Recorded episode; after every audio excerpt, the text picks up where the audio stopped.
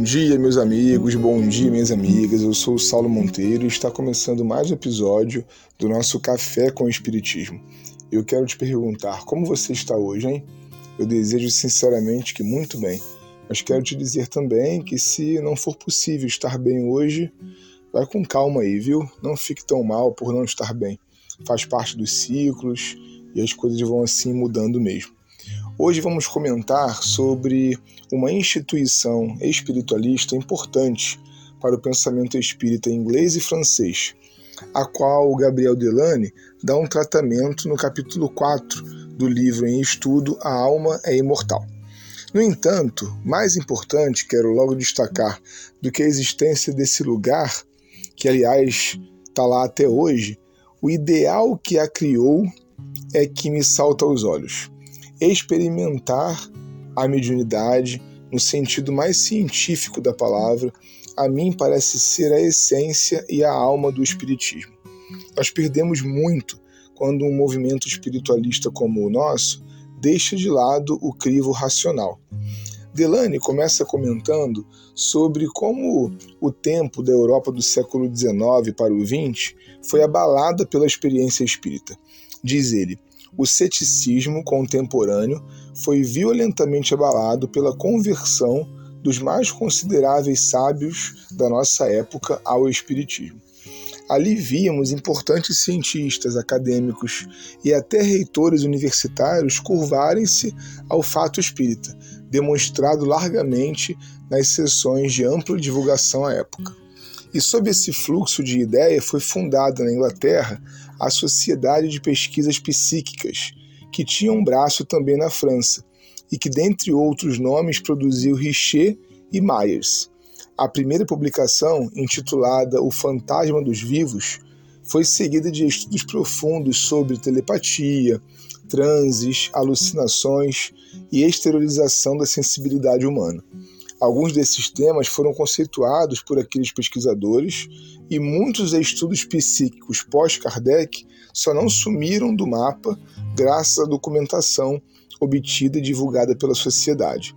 Alfred Russel Wallace, que ficaria mundialmente conhecido pelos estudos da evolução das espécies em paralelo a Darwin, publicou na revista da Sociedade uma revisão que demonstra o gigantismo desse trabalho e a necessidade dessa abordagem.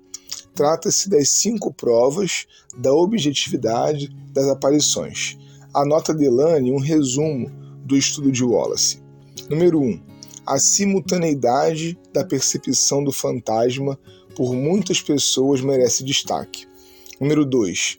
Ser a aparição vista por diversas testemunhas como se ocupasse diferentes lugares por efeito de um movimento aparente, ou então ser vista no mesmo lugar sem embargo do deslocamento do observador.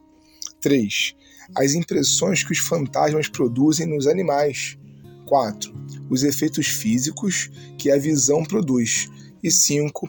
Poderem as aparições ser fotografadas ou terem no sido quer fossem visíveis, quer não, às pessoas presentes. Fazer registro, gente, dessa espécie, catalogando as comunicações dos mortos, deu um tom à época de seriedade e cientificidade aos fenômenos espíritas. Coisa que, repara, faz tanta falta que hoje, por não existirem trabalhos assim, nós perdemos o tom científico das manifestações elas viraram produto da religião, da crença, deixando de ser um campo objetivo do conhecimento humano. No início desse áudio, eu disse que perdemos muito ao deixar o crivo racional de lado. E depois de apresentar esses estudos e o objetivo da sociedade psíquica lá na Inglaterra, eu quero me explicar melhor. Não estou negando aqui que o Espiritismo seja também uma religião, mas ele não é exclusivamente isso. Aliás, ele é religião por consequência e não como causa. Reparem que o fenômeno espírita é uma força da natureza e sua descoberta, catalogação e estudo assemelham o espiritismo a uma ciência da natureza.